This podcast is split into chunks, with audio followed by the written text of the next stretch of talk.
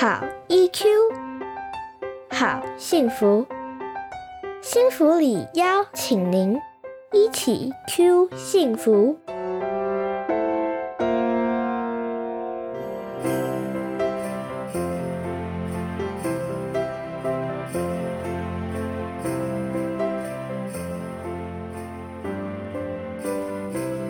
各位亲爱的朋友，大家好，我是杨丽蓉。今天呢，想跟大家聊聊如何让教养不一致变成培育孩子高 EQ 的养分。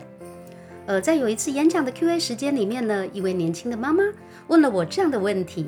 她说呢，夫妻管教态度不一致啊，常常因为这样子呢，跟配偶起冲突，不知道该怎么办才好。这位妈妈呢，同时举了一件呐刚刚家里发生的事情作为例子，希望能够找到方法来化解。他说呢，儿子就读的幼儿园转来了一位新同学。那这位新同学跟孩子常常玩在一块儿，只可惜呀，他力道的掌握不太好，所以呢，儿子三天两头的啊，总会带一点点的小伤回到家里。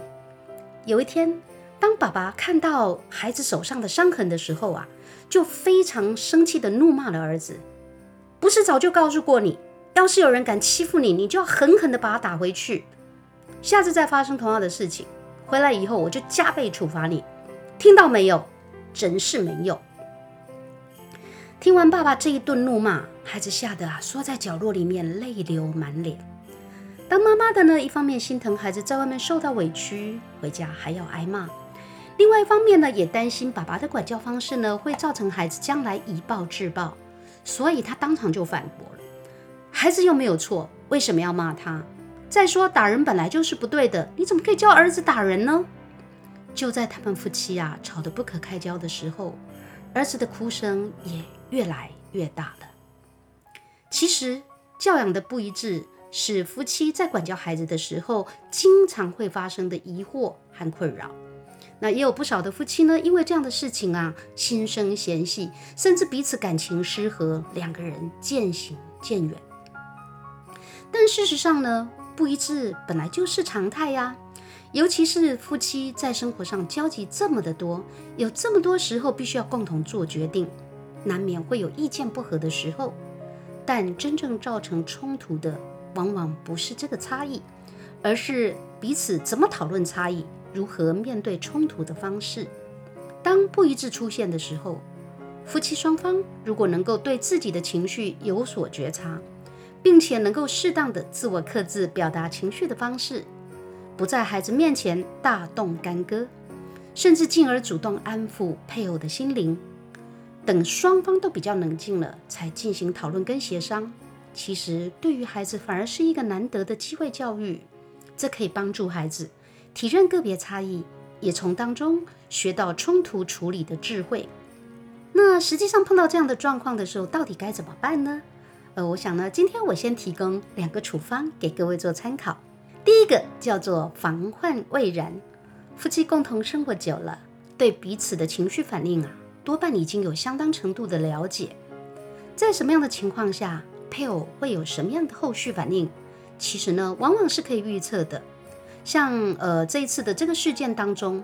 如果妈妈预先想得到，当孩子描述完在学校中被打的事情之后，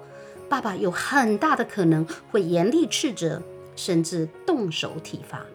那么，为了避免问题越演越烈，最好能够在爸爸一开始斥责的时候，马上采取行动，巧妙的四两拨千斤，化解冲突气氛，甚至适当的把孩子带离现场。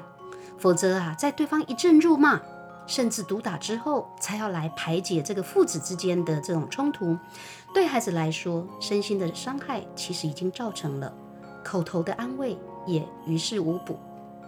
那我想，呃，也许很多的爸爸妈妈就会呃有疑问了。拜托，我们当然都知道要预防啊，但是防不胜防嘛，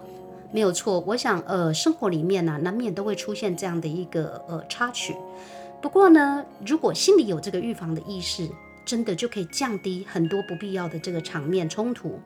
那有一些呃人呢，很可能是明明知道会有这样的结果，但是呢，心里头呢就是很想证明，你看你的脾气就是那么差，你知道我带孩子有多辛苦吗？如果是抱持的这样的一个内在自己没有觉察到的动机呀，其实即使知道这个预预防重于治疗哈，可能也很难做得到。那如果你能够做到这个防患未然呢，接着下来我们就来看看，当无论如何还是这冲突产生了，那么当下您就可以用第二招，叫做异中求同。化解冲突最好的方法其实就是异中求同。简单的说，也就是啊，当夫妻管教原则不一致的时候，我们先不去凸显双方论点的差异，而是努力找出彼此之间的共同点。并且积极的把它展现出来，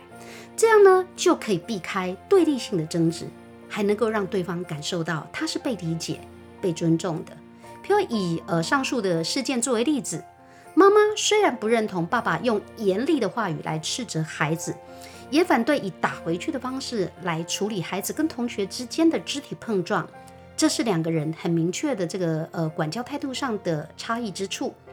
但是呢。看到孩子身上的伤痕，内心感到不舍、心疼，还有希望孩子能够学会好好的处理人际困扰，这样的心情其实是一样的。而这就是夫妻两个人相同的地方。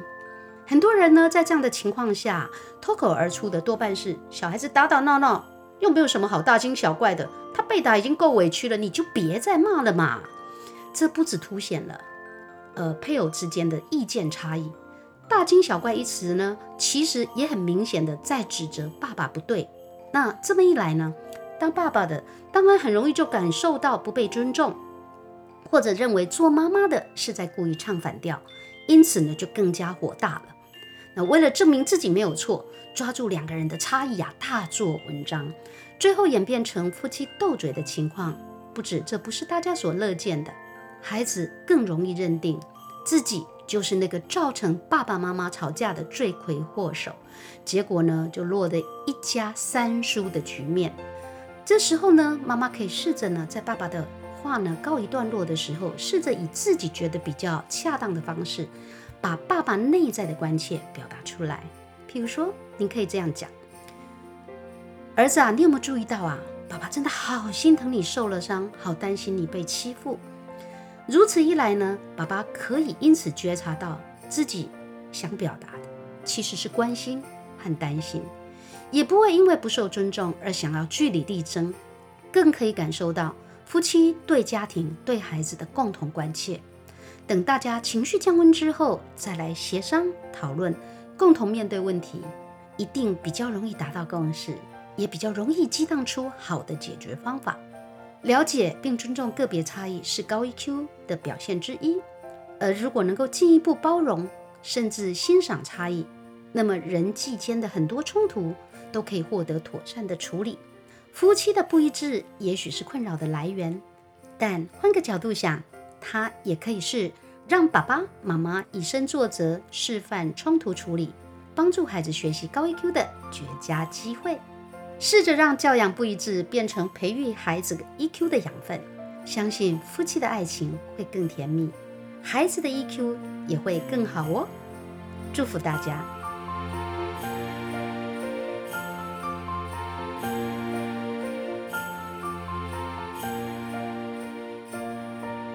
一起 Q 幸福，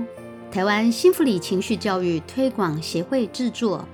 财团法人故事文教基金会赞助播出，欢迎您持续收听。